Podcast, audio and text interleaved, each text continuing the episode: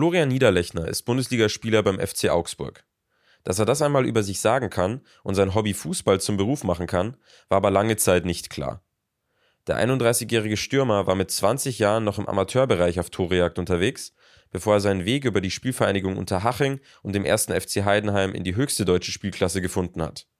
Wieso er Nachwuchsleistungszentren kritisch sieht, warum sein ehemaliger Trainer Frank Schmidt für seinen Weg zum Bundesliga-Profi so wichtig war und was seine bayerischen Lieblingstraditionen sind, hat er uns in der vierten Folge unserer Podcast-Reihe über Umwege in den Profisport erzählt.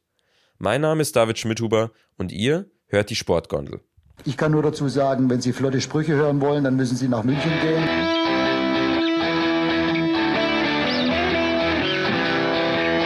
Die Sportgondel.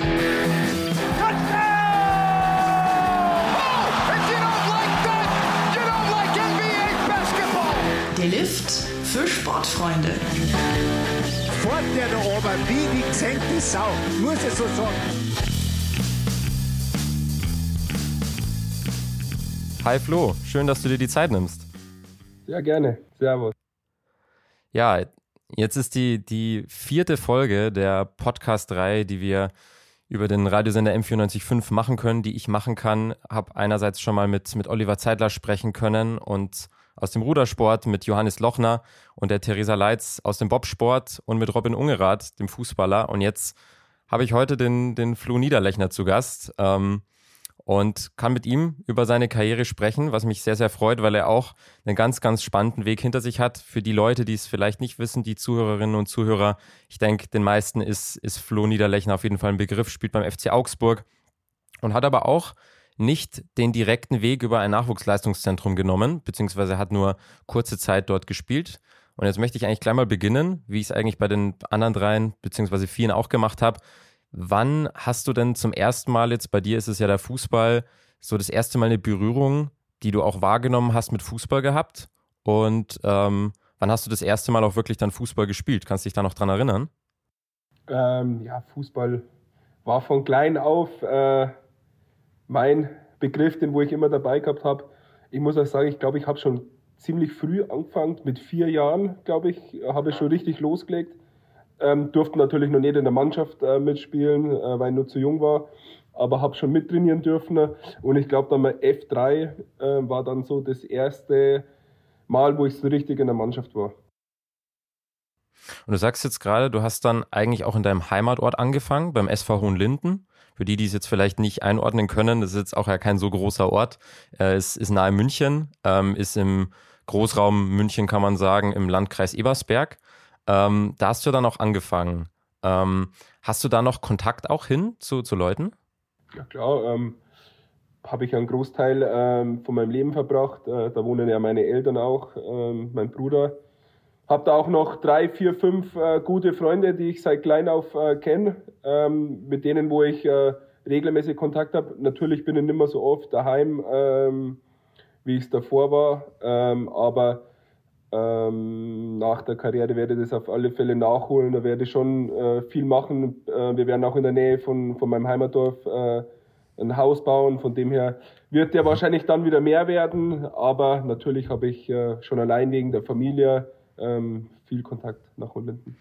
Kann der, kann der Sohn, der Felix, vielleicht sogar dann auch dort, dort das Fußball spielen wie du beginnen? Wahrscheinlich dann, nicht, weil das ist zu weit weg. Also das ist dann schon ah, okay. zu weit weg und äh, dass ich jetzt eine halbe, dreiviertel Stunde mit dem Auto fahre, nur dass er in der Jugend äh, Fußball mhm. spielt, das ist zu weit weg. Ja, auch verständlich. Aber dann gibt es eine Geschichte, die äh, muss, ich, muss ich kurz ähm, auch darauf zurückkommen, weil jetzt, die hast jetzt auch vor kurzer Zeit noch bei, als beim BR Sport, beim Insta Live warst, ähm, auch bestätigt. Du hast ja, warst ja als kleiner Bub, warst ja Bayern-Fan und hast dann ähm, was dann mit, wolltest mit Kumpels dann auch beim Freizeitkicken natürlich auch mitspielen und hast dann aber nicht mitspielen dürfen, weil alle 60er waren und du mit deinem Bayern-Trikot kamst. So, und dann hast du ja irgendwann mal, du musst mich mal korrigieren, wenn es doch falsch wäre, ähm, ein 60er-Trikot dir dann auch geholt, dass du mitspielen durftest. Und jetzt muss ich jetzt als Bayern-Sympathisant einfach fragen, Hast du es auch mal mit einem neutralen Sportshirt versucht? Hast du es mit einem Deutschland-Trikot versucht? Oder hast du direkt das mit dem 60er-Trikot versucht? Weil jetzt im Nachhinein, also der wird ja irgendjemand, haben, haben, hat dir da keiner ins Gewissen geredet, deine Eltern, deine Freunde, weil als, als 60er-Fan, da muss der, das ist ja mehr Leiden als Fan sein teilweise. Und dazu ist ja auch der Rivale auch nochmal vom FC Bayern. Also es, es war so, dass ich ein Bayern-Trikot anhatte und das musste ich ausziehen, damit ich äh, mitspielen durfte. Und äh, dann wurde ich auch so seit dem Tag an 60er-Fan. Ähm, weil einfach alle 60er-Fan waren. Und früher, ähm, ich komme aus der Nähe von München, war es einfach so, 60 oder Bayern. Und ja, so hat sich dann ergeben oder so wurde dann aus einem Bayern-Floh ein 60er-Floh. Und äh, ja, muss ja, damals hat er 60 auch nur in der Bundesliga gespielt. da waren sie nicht so weit auseinander, wie sie jetzt sind. Ähm, aber ja, so großen und ganzen war die Geschichte damals. Aber verfolgst du jetzt auch immer noch gerade die, die 60er und versuchst die Spiele auch zu schauen, wenn es geht? Spiele jetzt anschauen ist schwer. Ähm, sie spielen meistens um 2 Uhr. Äh, da sind wir dann schon auf dem Weg ins Stadion. Ähm, klar, es spielt einer meiner besten Freunde, spielt bei 60. Schon allein aus den, ähm, wegen denen schaue ich äh, oder verfolge einen Verein. Ähm, aber ich bin ja, wie gesagt, jetzt äh, beim FC Augsburg und dann habe ich echt nicht so viel Zeit, äh, dass ich da auch noch zuschauen kann. Von dem her ähm, geht das jetzt nicht so oft, aber so Ergebnisse oder Highlights und so schaue ich schon an. Allein einfach auch schon wegen meinem Best einer meiner besten Freunde. Muss ich ganz neugierig fragen, wer, wer ist es denn? Marius Wilsch. Ah ja. Genau, mhm. den, mit dem habe ich in Unterhaching zusammengespielt und seitdem sind wir sehr gut befreundet und äh, genau. Mhm. Leider verletzt momentan, aber wird schon wieder. Und bis, bis du zwölf warst, hast du ja dann bei Hohenlinden gespielt, um da wieder darauf zurückzukommen. Und dann hast du ja, jetzt haben wir schon über 60 geredet, dann bist du ja zu 60 auch gewechselt mit zwölf und hast dann da auch vier Jahre verbracht in der Jugend.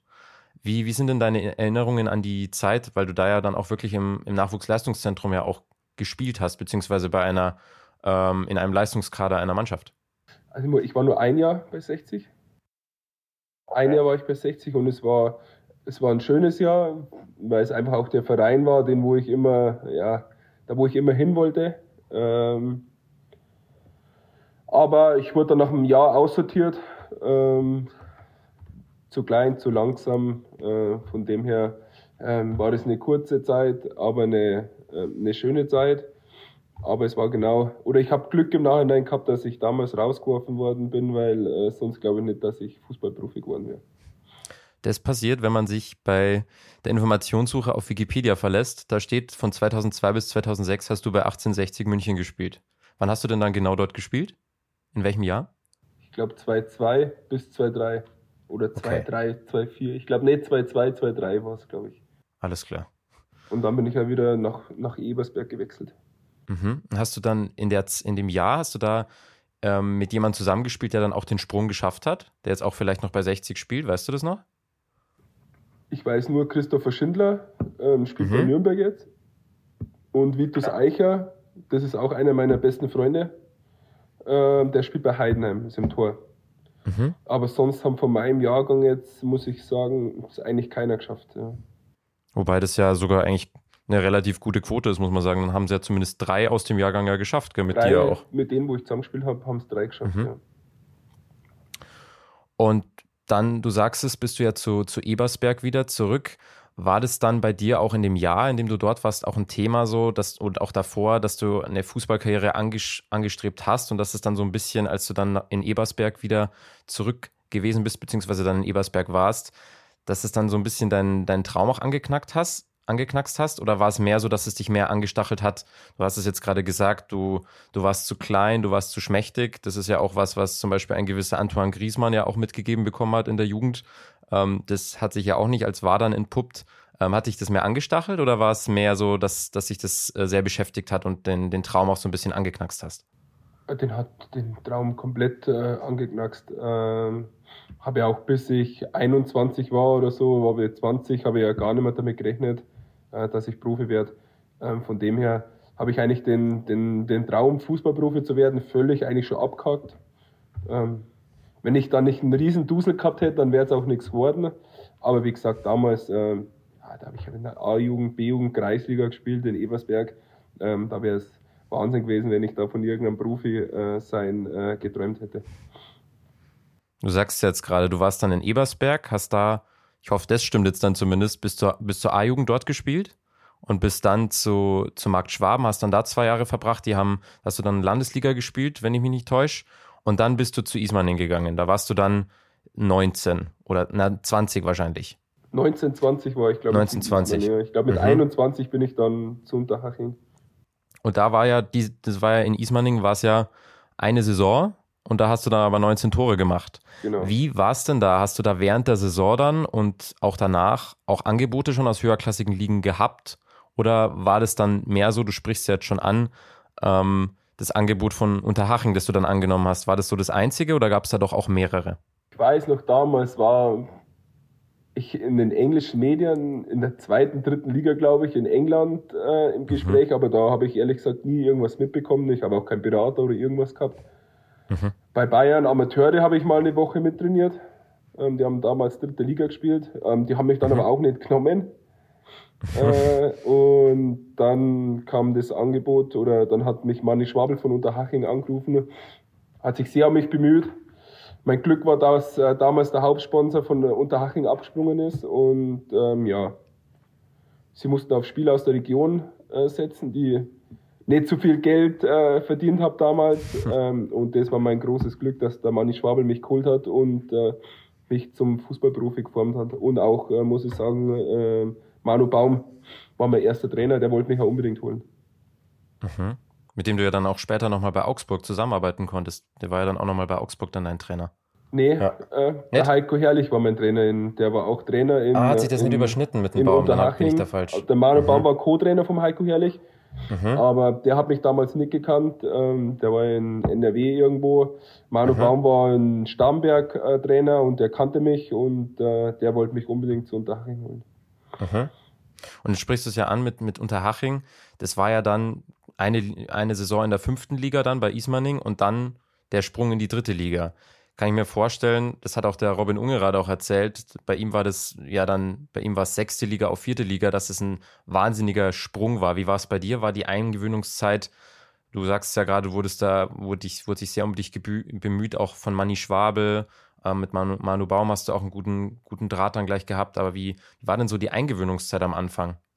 Also so die ersten drei, vier Wochen waren brutal wenn du jeden Tag zweimal Training hast, ich weiß noch, ich glaube, ich habe erst, am ersten Tag im zweiten Training einen Krampf bekommen, weil ich einfach noch nicht so weit war vom körperlichen Zustand. Ähm, aber ich muss ehrlich sagen, wir haben dann echt eine super Hinrunde gespielt und da bin ich einfach drin gewesen, bin von Anfang an so ein bisschen mitgeschwommen, habe dann gleich meine Tore gemacht ähm, und von dem her ging es dann relativ schnell. Es kam so in der Rückrunde dann mal so ein Zwischentief, wo ich hatte, wo ich dann nicht mehr so oft gespielt habe. Aber Anfang an lief es eigentlich richtig gut und darum fand ich den Sprung jetzt von der Bayernliga in die dritte Liga nicht so schlimm, ehrlich gesagt. Mhm. Was man auch dazu sagen muss, und das ist, glaube ich, auch eine, eine, große Besonderheit bei dir, die war sicher auch bedingt, was du ja auch schon angesprochen hast, bis 21 hast du eigentlich gar nicht mehr damit gerechnet, dass der Sprung in Profifußball überhaupt nochmal ein Thema bei dir wird. Du hast auch eine, eine Ausbildung zum Industriekaufmann gemacht. Die hast du, kannst mich auch wieder korrigieren, wenn es anders wäre, ähm, bei äh, kurz vor deiner Zeit in Haching hast du die abgeschlossen. Du wärst dann übernommen worden, aber hast sie eben schon abgeschlossen gehabt. Jetzt die Frage, wie, wie gut warst du in deinem Beruf, würdest du sagen? Auch im Vergleich zur Fußballerkarriere. Würdest du es dir noch zutrauen, dass du als Industriekaufmann noch gut arbeiten könntest? Oder ist schon besser, dass du, dass du jetzt als Fußballer aktiv bist? Da bist du schon besser aufgehoben. Also mir hat damals unheimlich viel Spaß gemacht. Ähm, es war so der Job, mhm. den wo ich eigentlich immer haben wollte. Ähm, hatte super Kollegen, also extrem coole Kollegen, äh, mit denen wo ich ja privat viel gemacht habe. Ich glaube drei, vier Monate oder zwei, drei, vier Monate ungefähr vorher wurde ich übernommen. Auch in die Abteilung, wo ich unbedingt rein wollte. Ähm, von dem hat das alles gepasst, aber ich habe dann zum Chef gesagt, ich will, als das Angebot kam, äh, das unbedingt annehmen, weil das einfach echt nochmal eine Chance ist. Er hat auch gesagt, wenn es nicht klappt, darfst du wieder zurückkommen, kannst wieder zurückkommen. Das war doch auch ganz cool. Ähm, von dem her ähm, hatte ich dann auch Glück, dass äh, da die Firma äh, so gut mit mir umgegangen ist. Ja, das glaube ich ist ein ganz wichtiger Punkt, dass die dann da auch wirklich so, so offen waren und auch gesagt haben, okay, mach das auf jeden Fall. Das ist ja wirklich nicht selbstverständlich, wie du, wie du gerade sagst. Und was auch nicht selbst, was, was auch nicht selbstverständlich ist, glaube ich, ähm, was ich jetzt auch gerade schon so ein bisschen angesprochen habe, dass man wenn man wirklich dann auch Karriere im Profifußball macht, dass man eine Ausbildung davor gemacht hat. Ich glaube, der einzige, der mir jetzt einfällt, vielleicht fällt dir noch jemand ein, ist der Julian Weigel. Der hat ähm, bei 1860 auch in der Jugend gespielt und der hat auch ähm, mal durchhören lassen in einem Interview, dass er auch eine Ausbildung noch im Verein gemacht hat. Das hat, hat da sich ergeben. Mittlerweile spielt er ja bei Benfica Lissabon, beim Champions League Achtelfinalisten in dem Jahr. Ähm, aber was, was würdest du sagen, wie sehr hat dich auch diese Ausbildungszeit geprägt, auch im Hinblick auf die Fußballerkarriere danach? Weil ich könnte mir vorstellen, das haben ja die wenigsten, dass man auch so, du hast jetzt auch gerade ge gesagt, was auch dein Chef gesagt hat und du auch jetzt auch gerade meintest, ähm, du hättest ja auch wieder zurückkehren können. Du hattest ja diese Ausbildung schon und das ist ja vielleicht auch so eine Sicherheit, die man sonst als Fußballprofi ja nicht hat, dass man so einen Job auch hätte, wenn es nicht klappen würde oder wenn irgendwie Rückschläge wären das auf alle Fälle, das hat mir auf alle Fälle ein gutes Gefühl ergeben, ähm, dass ich wieder in die normale Arbeitswelt äh, gehen kann. Ähm, aber ich glaube einfach, ich habe im Gegensatz zu den anderen Spielen einfach den Vorteil, ich konnte mein Leben ein bisschen leben. Wenn ich sehe, die Jungs sind heutzutage mit 16 ungefähr im Nachwuchsleistungszentrum mit 15 schon, 14 schon, keine Ahnung äh, wie früh ich bin ja mit ab 16 Jahren eigentlich schon richtig weggegangen, war feiern die ganze Zeit. Ich konnte einfach das Leben noch leben, glaube ich, wie es ein anderer nicht gelebt hat. Äh, von dem her, ähm, glaube ich, war das auf alle Fälle für meinen jetzigen Weg ein Vorteil, weil ich einfach schon meine Zeit genossen habe. Ich kenne viele, die wo gesagt haben, boah, sie wären früher auch gern mal am Wochenende ein, zweimal weggegangen, konnten sie aber nicht. Und ich habe das alles zum Glück machen dürfen. Und ja, und dann ab dem Zeitpunkt, wo ich dann Profi geworden bin, konnte ich mich dann auch auf, auf die anderen Dinge konzentrieren. Bin natürlich auch noch weggegangen, ist ja nicht so, als äh, wäre ich nur noch daheim geguckt und hätte nichts mehr gemacht. Aber äh, ist schon, glaube ich, vom Vorteil, wenn man das schon alles gemacht hat und äh, ja, wenn man auch weiß, was es äh, bedeutet, wenn man um 5 Uhr in der Früh aufsteht und um 10 Uhr abends heimkommt, ähm, weiß man es vielleicht noch mehr zu schätzen, dass man Fußballprofi ist. Ich sehe schon, der, der ähm, Robin Ungerath, der ist ja, haben wir im Vorgespräch geklärt, ist ja sogar auch ein Begriff, aber ihr würdet euch gut verstehen, weil das hat er auch gemeint, dass einfach dieses, diese Möglichkeiten, die man einfach hatte, wenn man da jetzt nicht so in einem Nachwuchsleistungszentrum ist und wo der Druck so groß ist und wo man so, so fortgehen einfach kein Thema ist, äh, das, das ist auch bei ihm ein großer Punkt gewesen. Ähm, und jetzt aber, weil du es auch, weil wir es jetzt gerade auch haben, Nachwuchsleistungszentrum, wie, wie, wie siehst du das? Du hast zumindest ein Jahr dann bei 60 erlebt, kannst dann den Vergleich vielleicht so ein bisschen ziehen. Wie siehst du denn so die Entwicklung im, im Nachwuchsfußball, jetzt auch in, im Stichwort Nachwuchsleistungszentren? Und was soll sich jetzt vielleicht für dich auch in dem Bezug, wenn du jetzt antworten könntest, wenn du jetzt überlegen könntest, was soll sich denn da ändern, damit es auch mehr Geschichten wie jetzt beim, beim vom Robin Ungerath die gibt oder die von dir? Es wird sich nichts mehr ändern, weil es immer, es wird nicht mehr viele Spieler geben, die wohnen. Äh den Weg gehen, wie es jetzt zum Beispiel ich gemacht habe, äh, weil das immer, immer schlimmer wird, immer früher wird man weggeschickt von zu Hause. Ähm, ich bin überhaupt kein Fan äh, davon, weil ich finde, es fängt da erst so richtig an, so ab der D-Jugend, C-Jugend, wenn man größer wird, wenn man äh, zum Mann äh, wird. Äh, man kann, finde ich, mit 12, 11 einfach nur nicht sagen, mit 13, ähm, wie, ähm, ja, wie, wie entwickelt er sich äh, als Mann? Wird er groß oder kann man einfach nicht sagen und bleibt der Spaß, das weiß man auch nie. Ich kenne viele, die waren mit zwölf unfassbar gut, also bei Weitem also, tausendmal besser wie ich. Und die spielen jetzt irgendwo in der Landesliga oder in der, in der Bezirksliga. Ähm, drum finde ich es einfach äh, viel zu früh, wenn man sich mit zwölf äh, schon unbe also wenn man unbedingt irgendwo hin muss, dass man in so einem Zentrum ist.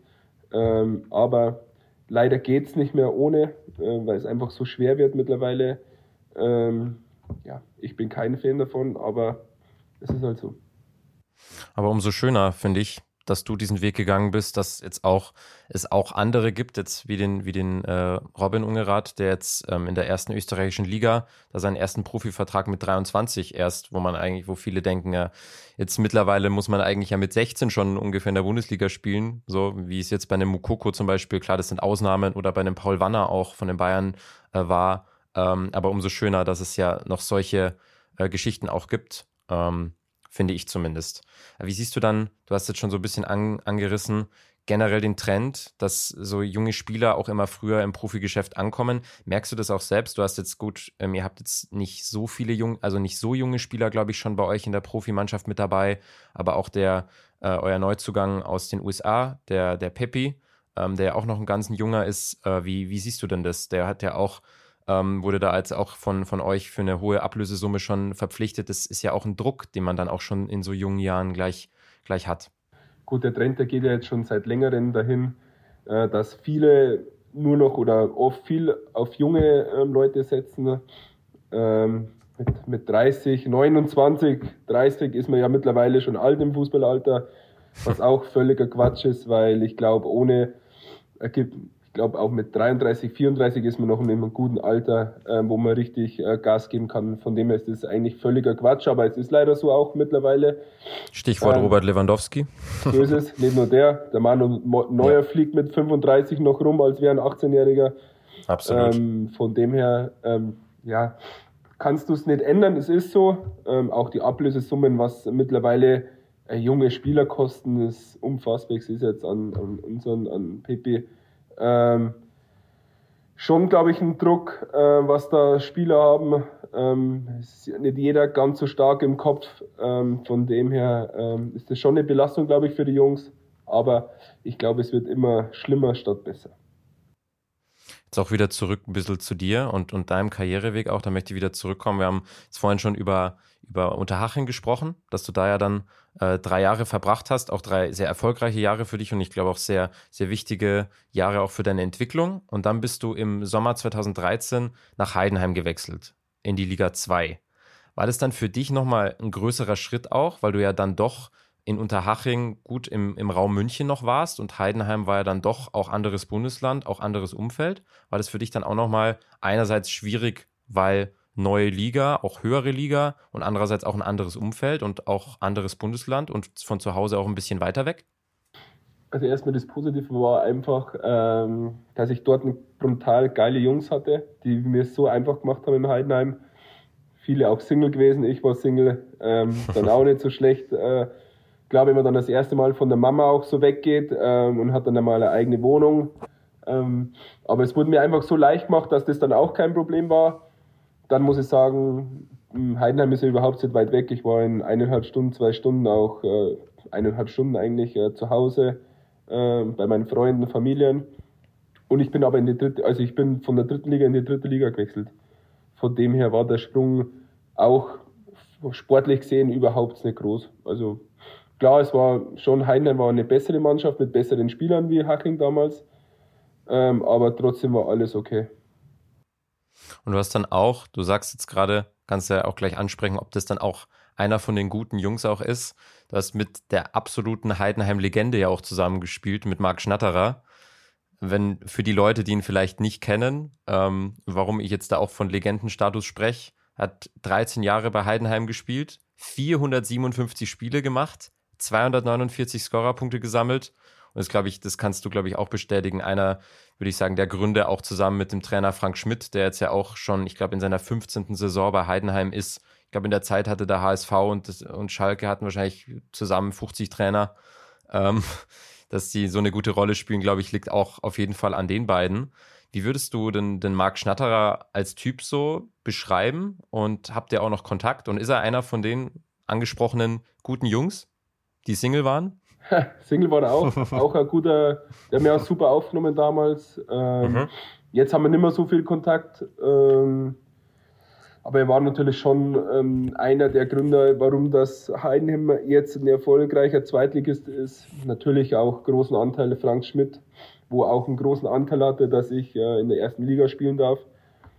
Ähm, ja, war mehrere, Ruben Sattelmeier mit Titsche Vero waren so meine besten Freunde äh, in Heidenheim. Mit denen hatte ich eigentlich jeden Tag, äh, ich weiß noch, bin nach Heidenheim gewechselt, dann war mir das Hotel nicht immer frei, ich hatte nur keine Wohnung und der hat mich einfach gar nicht gekannt und hat mich immer bei sich schlafen lassen auf der Couch. Das waren einfach so Sachen, die vergisst man nicht und mit denen habe ich auch noch sehr viel Kontakt. Ähm, und ja, das waren so die zwei besten damals in Heidenheim auf alle Fälle. Wenn du jetzt sagst, dass Frank Schmidt so einen großen Anteil auch daran hat, dass du in der ersten Liga spielst, Woran machst du es fest? Also hat er dir, hat er dir einfach sehr, sehr viel nochmal mitgeben können, auch ähm, spielerisch, taktisch? Oder woran machst du das genau fest? Mentalität hat er mir am meisten mitgegeben. Ähm, mhm. War auch ein bequemer Spieler, ähm, aber er hat mich echt schön, wie soll ich sagen, hat mich immer gelobt, hat mich aber zeitgleich, hat er mal die Peitsche gegeben. Also der hat mir schon immer eine draufgeben und so, dass ich immer mehr mache, immer mehr. Und äh, ich habe mich einfach persönlich so weiterentwickelt, ähm, dass ich damals, wie wir aufgestiegen sind in die zweite Liga, dass ich da nochmal einen brutalen Sprung gemacht habe, äh, eine sehr erfolgreiche Zweitligasaison gespielt habe. Ähm, ich habe mich einfach echt extrem weiterentwickelt, sportlich wie menschlich und äh, habe sehr, sehr viel Kontakt mit ihm. Ähm, von dem her ähm, ist es schon so eine Person, wenn ich zehn aufschreiben dürfte, ähm, dann wäre der auf alle Fälle auch vorhanden, der Name. Mhm. Und jetzt sagst du es äh, gerade selbst, ihr seid dann in die zweite Liga aufgestiegen und dann ähm, bist du, hast du den Sprung dann nach zwei Jahren in Heidenheim 2015 tatsächlich in die Bundesliga geschafft. Der letzte, der letzte Schritt, wenn man so will, dann in die Bundesliga. Da war es dann aber tatsächlich so, und das war dann, würde ich sagen, das erste Mal, dass du, dass es zumindest von außen auch so wirkte, dass du erstmal ja, das erstmal so nicht ganz so gut lief. Du hast dann in der Saison auch bei Mainz nur zwölf Spiele bestritten, auch kein Tor machen können. Wenn du da jetzt zurückschaust, woran würdest du sagen, hat es am meisten gelegen? Ich war einfach noch nicht so weit. Ähm, ich bin von, sagen wir jetzt, jeder weiß, wie gerne ich Heidenheim habe, aber aus dem, aus dem vom Zweitligisten gekommen, der wo gerade aufgestiegen ist in die zweite Liga. Ein sehr kleiner Verein, kommst nach Mainz, die schon sehr lange in der Bundesliga spielen, gestandene Bundesligaspieler sind da da das war für mich der schwerste, ähm, der schwerste Step. Ähm, ich war einfach noch nicht so weit, war auch noch nicht von der Qualität her so weit. Ähm, und dann hat mir auch natürlich das, Selbstvertrauen ein bisschen gefühl, äh, gefehlt, weil ich auch nicht die Erfolgserlebnisse hatte, die wo man vielleicht braucht als Stürmer. Äh, das war auch so ein Grund. Und ähm, ja, war das eine ziemlich kurze Zeit, habe auch nette Jungs kennengelernt, mit denen wo ich mal Kontakt habe. Ähm, aber es war nicht die schönste Zeit auf alle Fälle, war auch nicht so einfach für den Kopf, wenn man nicht im Kader ist und auf der Tribüne sitzt, äh, wenn man nicht mal im Freundschaftsspiel äh, im Kader ist. Ähm, es war nicht so toll. Ähm, auch noch Martin Schmidt, auch der Trainer, wo ich dann in Augsburg noch mit Abstand meine beste Zeit hatte. Ähm, es schreibt auch noch der Fußball solche Geschichten. Ähm, ja, aber dann war ich schon froh, wie ich äh, nach einem halben Jahr wieder äh, Verein gewechselt habe. Ja, hört man klar raus, dass, dass, es, dass es sehr, sehr schwer war. Hast du dann da in dem Bezug auch so, so Negativspiralen, so, so einen Tiefpunkt auch, hast du da in dem Bezug auf so Karrieretiefpunkte auch vielleicht was, was du den, deinen FußballkollegInnen und, und aufstrebenden jungen SpielerInnen vielleicht auch raten kannst, was dir da auch geholfen hat, vielleicht, um bei dir zu bleiben und ruhig zu bleiben, wenn du das konntest oder wenn du das jetzt auch kannst? Was mir geholfen hat, dass ich einfach echt mit den Jungs so gut war. Also die, mhm. ich war ja ständig unterwegs, wir hatten so eine Clique mit fünf, sechs Leuten, wir haben den ganzen Tag was miteinander gemacht, sind ins Training gefahren, abends was gemacht. Äh, das war halt geil, wenn du alleine wärst, ist das glaube ich, schon noch schlimmer. Ähm, ich war immer, habe versucht positiv zu bleiben und bei mir war einfach das Gute, dass sich ziemlich schnell Freiburg um mich bemüht hat. Ähm, Christian Streich hat mir immer wieder SMS geschrieben. Ähm, ich wusste also, ähm, wenn ich mich jetzt nicht, ich wäre auch davor fast schon zum SC Freiburg gewechselt, bevor ich zu Mainz bin, ähm, hatte mich Freiburg schon auf dem Schirm und das war dann gut für meinen Kopf. Ich habe gewusst, wenn es jetzt nicht klappt, dann ist so und dann, dann, dann, kann ich zu Freiburg. Die sind damals mit Abstand Erster gewesen in der zweiten Liga. Ähm, ja, das war schon äh, sehr wichtig für meinen Kopf und zum Glück ist das dann auch passiert.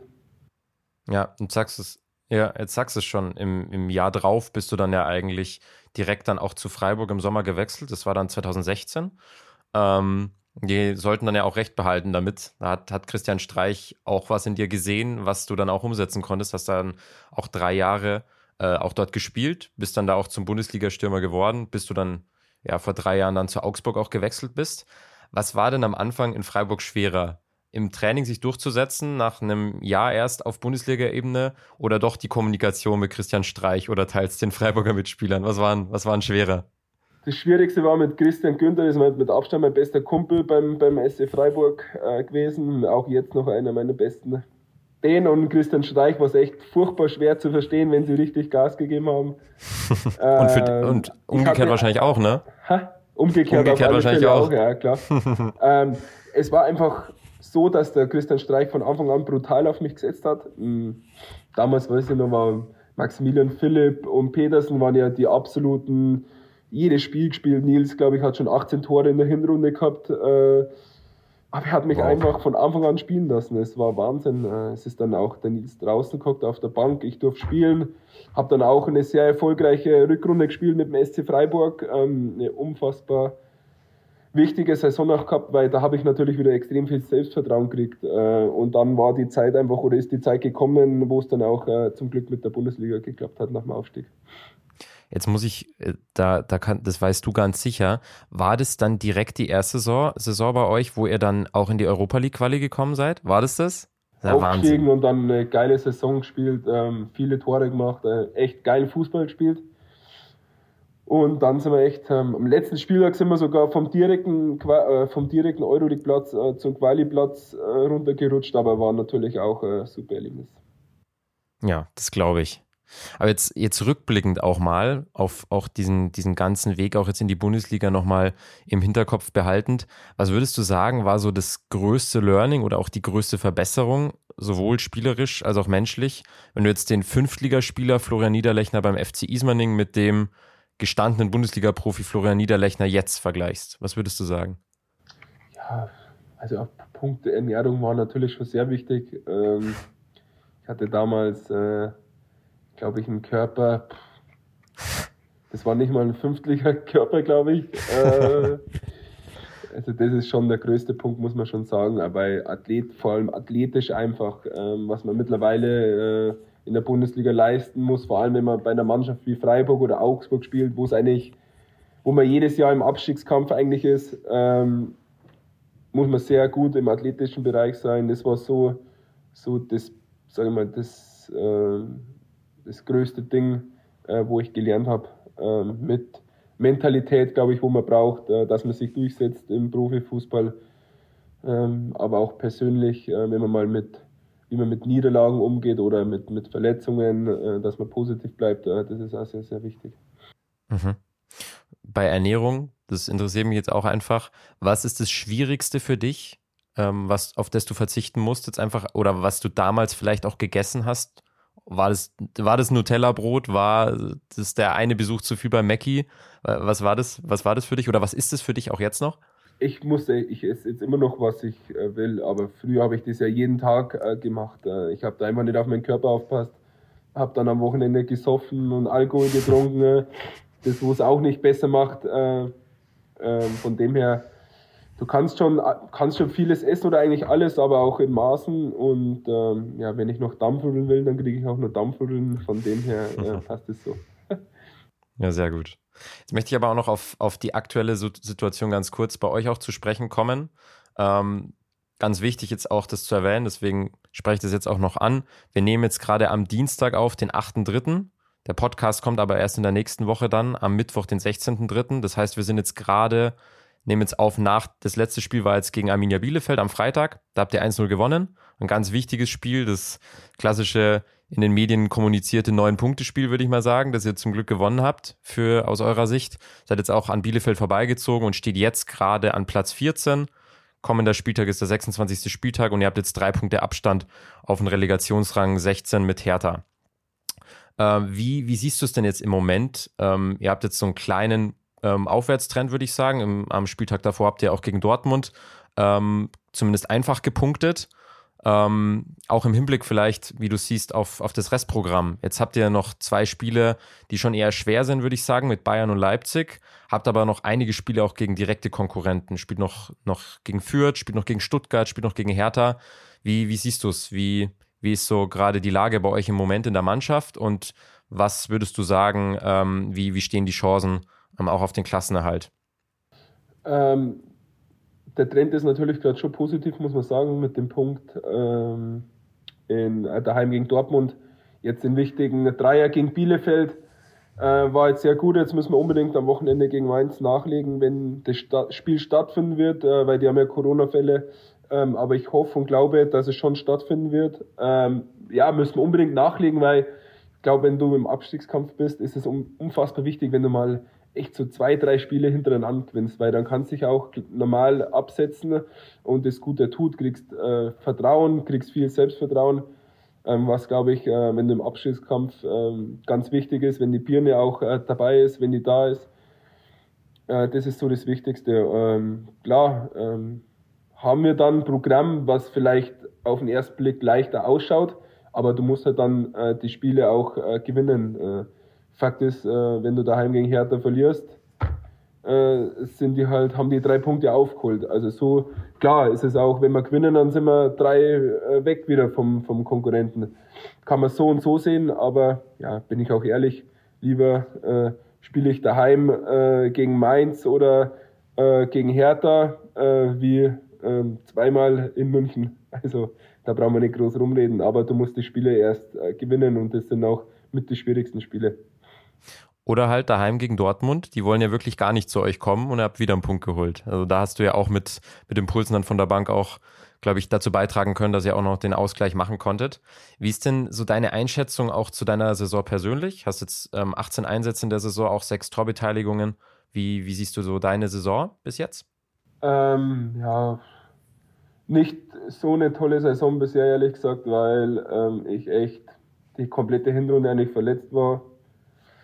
Ähm, eigentlich nur ja, Großteil unter Schmerzen gespielt habe oder mit Tabletten, äh, weil es einfach nicht ging. Ich bin ja dann auch äh, ziemlich zügig operiert worden äh, an der Leiste. Dann habe ich mir noch eine Mittelfußprellung geholt, weil, wo mich eigentlich auch zwei Monate außer Gefecht gesetzt hat. Ähm, war nicht so toll, ähm, aber so ist es. Äh, war schon mal länger verletzt und bin dann gut zurückgekommen. Wichtig ist für mich ehrlich gesagt, dass wir jetzt den direkten Klassenhalt schaffen und dann, äh, das ist für mich das Wichtigste und äh, darum äh, hoffe ich natürlich schon, wenn ich noch ein paar Tore und Vorlagen machen kann, aber da bin ich ganz ehrlich, ich will einfach nur einen Klassenerhalt schaffen, den direkten und der Rest ist mir scheißegal. Das glaube ich, das glaube ich. Wenn du jetzt sagst, du, du hast jetzt ja auch äh, leider wegen den Verletzungen auch, auch äh, dann weniger spielen können. Und ich weiß von dem, von dem Insta Live auch vom BR, ähm, nochmal Grüße auch an der Stelle, dass abseits des Platzes noch andere Hobbys bei dir existieren. Und eins, das ganz im Vordergrund steht, das war auch Thema Schafkopfen natürlich. Ähm, aber was ist denn abgesehen von Schafkopf und Fußball das, was du am liebsten machst in der Freizeit? Was würdest du denn da sagen? Tennis, ja, mein größtes Hobby ist mein kleiner Sohn. Gerade ja, noch die Kurve bekommen. Ja, das ist mein, mein größtes Hobby. Ähm, mein Leben. Ähm, aber dann spiele ich ja gern Tennis. Ich, mhm. ich treffe mich unglaublich gern mit, mit Jungs in der Stadt, äh, mal abends was trinken oder einen Kaffee trinken. Ähm, von dem her, Skifahren tue ich sehr, sehr gern. Genau, das sind so die Dinge, äh, wo ich gern mache. Und jetzt muss ich auch kurz auf Schafkopf nochmal zurückkommen. Der Sebastian Benisch, der das ja moderiert hat, der hat ja auch von der Schieberrunde beim Schafkopf gesprochen und hat gemeint, ob du das schon mal ausprobiert hast. Habe ich schon wieder vergessen, was die Schieberrunde ist. Hast schon vergessen? Ich wollte auch gerade sagen, wenn, dann müsstest du es erklären nochmal. Das müsst ihr sonst jetzt einfach nochmal, wenn ihr es noch nicht gesehen habt, bei BR24 Sport auf dem Instagram-Kanal nochmal nachhören. Ich kann es nicht erklären, bei Schafkopfen, ich habe es, glaube ich, so fünfmal in meinem Leben gespielt, schon lange her. Du wirst, wirst dir wahrscheinlich denken, er ist dann doch, doch eher unsympathisch, der, der David. Ähm, aber was, was, ähm, du hast also die Schieberrunde auch noch nicht ausprobiert, oder? Nee, das hat mich jetzt interessiert. Ähm, ich muss auch sagen, das ist so ein Typ, so ein Klassiker. Fünf Minuten nachdem er es gesagt hat, habe ich schon wieder vergessen. Also wir, äh, ja. Ich muss ehrlich lügen, ich weiß, ich wüsste nicht mehr, wie sie geht, ehrlich gesagt. Ja, ich war auch, ich war auch ziemlich aufgeschmissen, als ich das gehört habe, ehrlich gesagt. Ich wäre schon wahrscheinlich mit der normalen mit, mit Vance und Geier habe ich schon meine Probleme. Dann, dann braucht man nicht mit, mit einer Schieberrunde anfangen, ehrlich gesagt. Aber Vance und Geier kriege ich hin. Fabian, also ja. sonst spiele ich alles, aber wie gesagt, Schieberrunde ähm, ist nicht, also habe ich noch nie gespielt und äh, werde ich wahrscheinlich auch nicht mehr spielen. Und was mich auch sehr interessiert, du hast, da seid ihr auch ein bisschen drauf eingegangen. Du hast ähm, davon gesprochen, dass vor allem als, als Sportler der Basti Schweinsteiger, der Benny Laut, auch als Fußballer große Vorbilder für dich waren und sind. Aber gibt es auch für dich ein, ein, großes Vorbild oder jemand, der dich sehr inspiriert oder motiviert, der ähm, gar kein, also der entweder aus einem anderen Sport kommt oder der auch gar nichts mit Sport zu tun hat? Also vielleicht, um, um Beispiel zu geben, bei mir ist es ähm, Kobe Bryant, der dir sicher auch ein Begriff ist, der, der Basketballer, der lange bei den Los Angeles Lakers gespielt hat, äh, der, wo ich auch die, die Karriere sehr, sehr, ähm, sehr, sehr besonders finde, natürlich auch mit den fünf Meistertiteln und einer der besten, die, die es je gab, sicherlich, aber der auch mit seiner Arbeitseinstellung und seiner Mentalität einfach was vorlebt, das, das mich sehr inspiriert. Deswegen, hast du da auch jemanden vielleicht, der, der dich da ähm, antreibt? so zwei, drei, zum Beispiel Felix Neureuter war irgendwie immer so ein Vorbild für mich, wie er als Typ ist, vor der Kamera und so. Mhm. Ähm, den habe ich da schon ein bisschen nachgeifert, weil ich genauso sein wollte, immer ein bisschen lockerer sein, ähm, auch immer gut drauf zu sein, ähm, auch ein bisschen ja, mit der Kamera witzeln und so. Das war so von dem her so ein absolutes Vorbild. Marco Reus zum Beispiel ist für mich ein Vorbild, ähm, weil ich damals auch schwer verletzt war mit meiner Kniescheibe, äh, mhm. wie er immer nach schweren Verletzungen zurückgekommen ist. Er ist immer zurückgekommen und war noch besser wie davor. Und von dem her war das auf alle Fälle auch ein, ein Vorbild. Die zwei würde ich da jetzt, sage ich mal, nennen auf alle Fälle. Und was ich mir, was ich mir auch, oder was ich zumindest sagen würde, ähm, Thomas Müller ist da auf jeden Fall auch einer, der in der Bundesliga, glaube ich, das, das Bayern-Sein so verkörpert, wie du das auch machen kannst. Oder ich glaube, einer, bist einer der wenigen, der das auch so verkörpert. Das fände ich spannend, Hast du irgendwie eine bayerische Tradition oder einen Brauch, die du, also wenn du jetzt an Bayern denkst, das macht es einfach für dich aus. Damit, damit identifizierst du irgendwie oder damit verbindest du total Bayern und die bayerische Kultur. Gibt es da irgendwas? Schurbladeln oder Oktoberfest ja, oder. Oktoberfest, äh, glaube ich, habe jetzt schon zehn Tische reserviert für dieses Jahr, äh, weil okay. da bin ich völlig heiß. Also das ist äh, für mich natürlich mit das Größte, was es gibt.